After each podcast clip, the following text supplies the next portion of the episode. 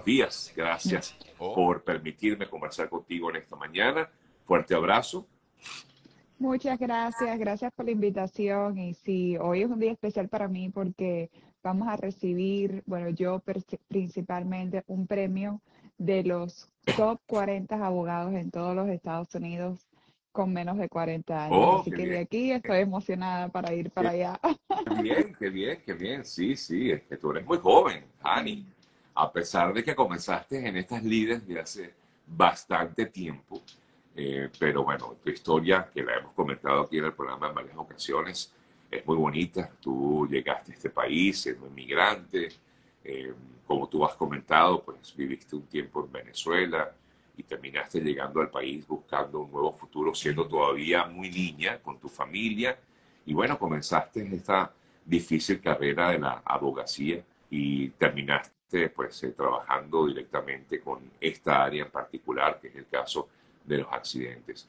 Qué chévere, que es, ojo, es una expresión muy, muy nuestra. Qué chévere Claro. saber, saber, saber que, que, que- que es reconocido tu trabajo, ¿no? No, muchas gracias. Especialmente ser nacionalmente uno de los 40 eh, nacionalmente, así que en el área de accidentes no hay muchos abogados que sirven en el área latina. Hay muchos que ayudan, pero por medio de un traductor, por medio de un paralegal, pero tener un abogado en tu idioma es una de las cosas más importantes porque te puedes comunicar con claridad y puedes sentir eh, en qué parte del proceso estás parado, porque esa es una de las cosas más difíciles aquí, las leyes y entenderlas en los Estados Unidos. Así es, sobre todo entenderlas, que yo creo que una de las cosas que más cuesta, sobre todo para nosotros los migrantes, eh, Jani, es eso, entender qué pasa, qué hacemos. Tú sabes que en mi caso particular, uno de mis hijos tuvo un choque con su carro y entonces me llegó una demanda que yo no entendía. Eh, yo decía, pero ¿cómo es esta demanda? ¿Y por qué me llega a mí? Claro, el carro está a mi nombre, ¿no? Entonces yo decía, ¿qué es esto? ¿De dónde? ¿Cómo? Uno empieza como, a uno le, le entra como, como un susto, ¿no?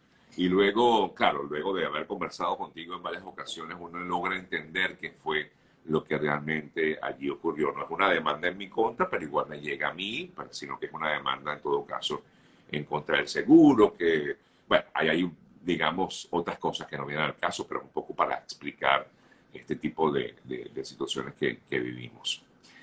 Hani, sé que estás trabajando duramente en Nueva York y eh, en estos últimos días he visto cómo, eh, bueno, Nueva York es una ciudad cosmopolita, eh, pero mm, eh, sobre todo Nueva York, en vista de que estamos en pleno verano, pues mucha gente sale a, a las calles eh, a rodar, bien sea en estos eh, scooters o en bicicleta o en moto. Incluso hay muchos migrantes que utilizan estas, estos transportes para realizar sus entregas, su delivery. Eh, yo te quería preguntar, eh, estas personas que andan eh, manejando estos vehículos, porque son vehículos igual, eh, ¿también están protegidos a la hora de un accidente? Claro que sí, están protegidos y de hecho es muy curioso que me preguntes esto porque ayer fui entrevistada por la televisión donde han incrementado los accidentes de peatones, bicicletas y motocicletas porque las personas están comprando nacionalmente, hay una estadística, carros más grandes y usualmente causan lesiones catastróficas. O sea, la persona, imagínate un SUV, un minivan, un jeep que te arrolle a una persona cruzando la calle, una bicicleta y una motocicleta. El año pasado, nada más en peatones, hubieron 7.000 7.500.000 eh, personas arrolladas por este tipo de accidente de peatones cruzando la calle. Y una de las ciudades, la primera yo creo, es Nueva York, especialmente en Manhattan, donde todo el mundo camina, nadie usa carro, especialmente hasta los Uber Eats, todos son en bicicletas o estas motocicletas pequeñitas. Y muchas personas que tienen este tipo de accidentes piensan que como no son dos vehículos, no tienen derecho. Y la respuesta es sí tienen derecho a hacer un reclamo, aunque no estén manejando un vehículo. Mientras te choque un auto y tú seas lesionado, tú tienes derecho a una compensación monetaria. O sea, que si yo voy en mi bicicleta y viene un vehículo y me golpea, yo puedo eh, ser atendido por ustedes, digamos, eh, y recibir algún tipo de compensación.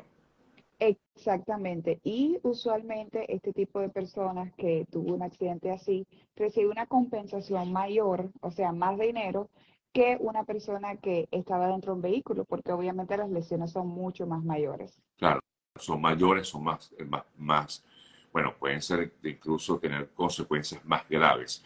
Incluso te pregunto, Jani, también estas personas que van en estos eh, scooters. También todas las personas que van en scooters. Así que para todas las personas de Nueva York, nosotros tenemos una oficina en Manhattan.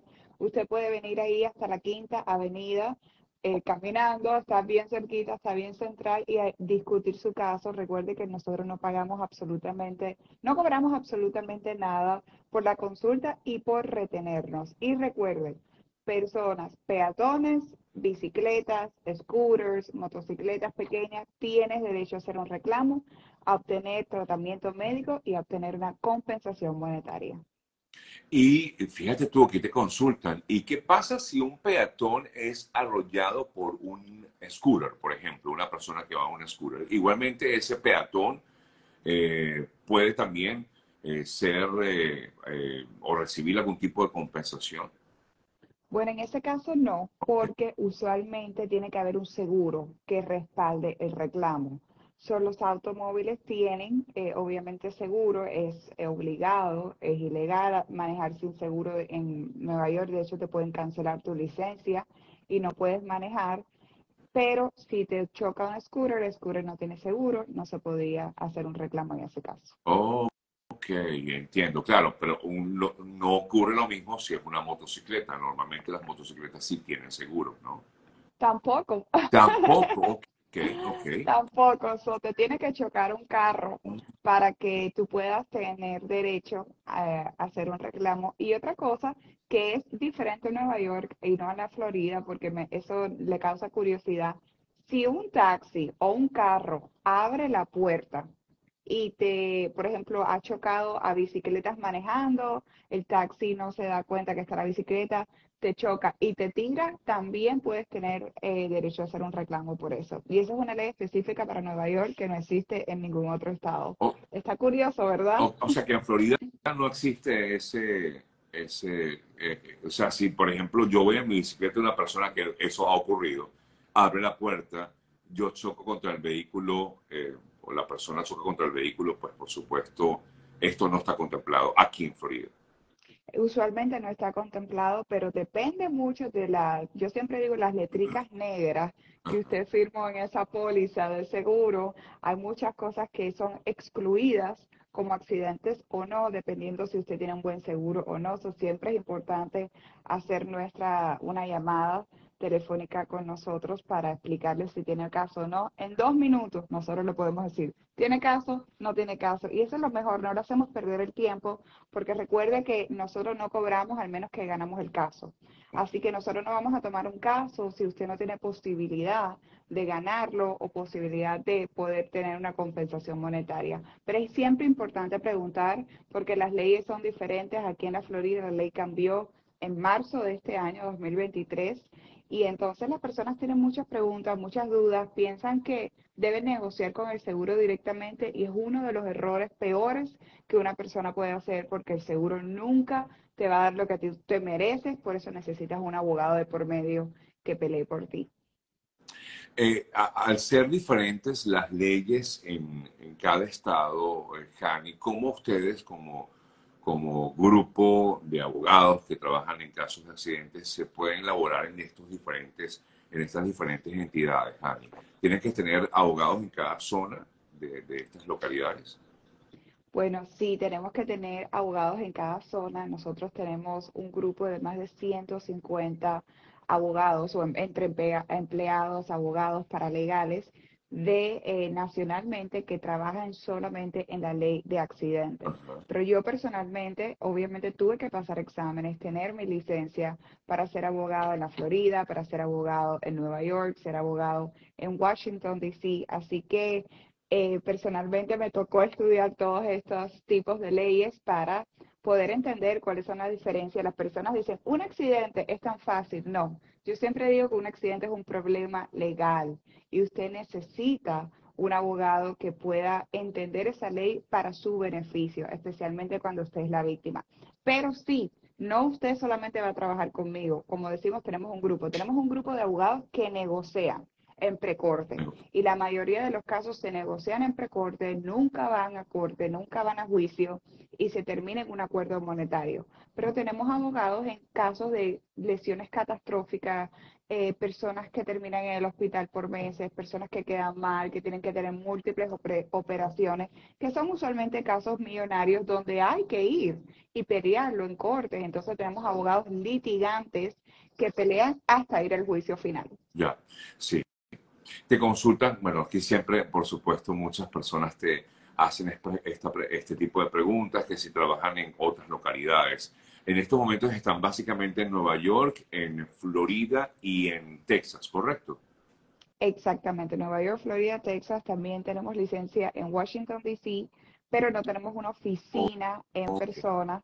Eh, pero si usted yo digo, si es cualquier otro estado, si yo no lo puedo ayudar o mi oficina no lo puede ayudar, recuerden que nosotros tenemos abogados que conocemos alrededor de todos los Estados Unidos y le podemos recomendar el mejor abogado en el área. Yo a menudo, todos los días me escriben, necesito un abogado de inmigración, necesito un abogado de accidente en Wyoming, ¿qué hago? Yo le puedo recomendar a alguien porque lo peor es que, yo creo que peor no tener ningún abogado, pero de no tener un abogado, de contratar a un mal abogado. en, las profesiones hay de todo, ¿no? Hay buenos, hay malos. Y nosotros en nuestra área, en nuestra especialidad de accidente, le podemos recomendar el mejor abogado si no servimos el estado donde usted está. Aquí te consultan esto, por ejemplo, me robaron mi camioneta frente a mi casa aquí en Florida. ¿Qué debo hacer? Bueno, usualmente ese tipo de cosas usted tiene que hablarla con su seguro su seguro le puede poner un tasador y un abogado que busque, número uno, quién lo robó, puede hacer un cargo criminal y si esa persona tiene seguro, que pague la camioneta, sino tu propio seguro debe pagar la deuda de la camioneta cuando se comprueba que es un caso criminal, cuando se comprueba de que usted obviamente no estuvo involucrado en nada de esto. Lamentablemente nosotros somos abogados de accidentes en el sentido de lesiones, no lo podemos ayudar, pero su propio seguro está encargado de ponerle un abogado que haga la búsqueda para que usted no se quede con esa deuda. Esto pasa lamentablemente muy a menudo y es muy triste eh, cuando pasa. A mí me pasó, me, eh, me robaron mi carro y lo encontraron tres semanas después llena de marihuana y el carro estaba... ¡Oh! No puede ser, sí. Eh, claro, pero es importante que lo primero que debe hacer la persona, aparte de llamar su seguro, es ir a la policía, denunciar el, el caso en la policía, ¿no? Es lo primero y más importante porque si no, obviamente ellos tienen que hacer una investigación, la policía tiene que hablar de usted, la policía básicamente se asegura que usted no esté involucrado en nada de esto y que si fue un crimen, un vandalismo, y entonces ya el seguro va a pagar todas estas deudas, eh, si le debe al banco o si le debe a usted personalmente. Exactamente.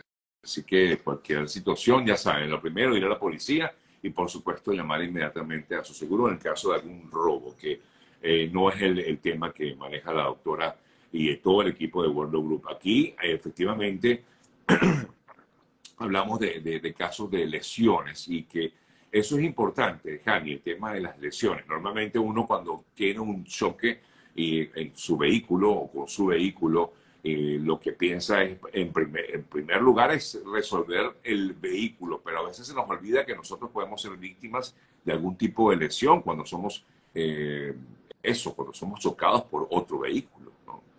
Así es, y yo creo que quiero hablarle a todos los hombres, porque los hombres son mis peores clientes. ¿Cómo así? nunca se quejan, nunca tienen dolor, piensan que hay que ir a trabajar y yo no voy a perder el tiempo en esto.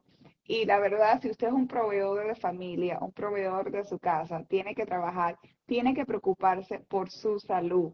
Porque yo tengo las esposas que me llaman y me dicen, él no puede dormir en la noche me pide un masajito, tiene dolor en el cuello todo el tiempo, pero no quiere ir al doctor. Así que si usted es hombre, escuche, es importante que usted reciba el tratamiento médico, pero también tiene derecho a una compensación monetaria. No ponga el dolor a un lado.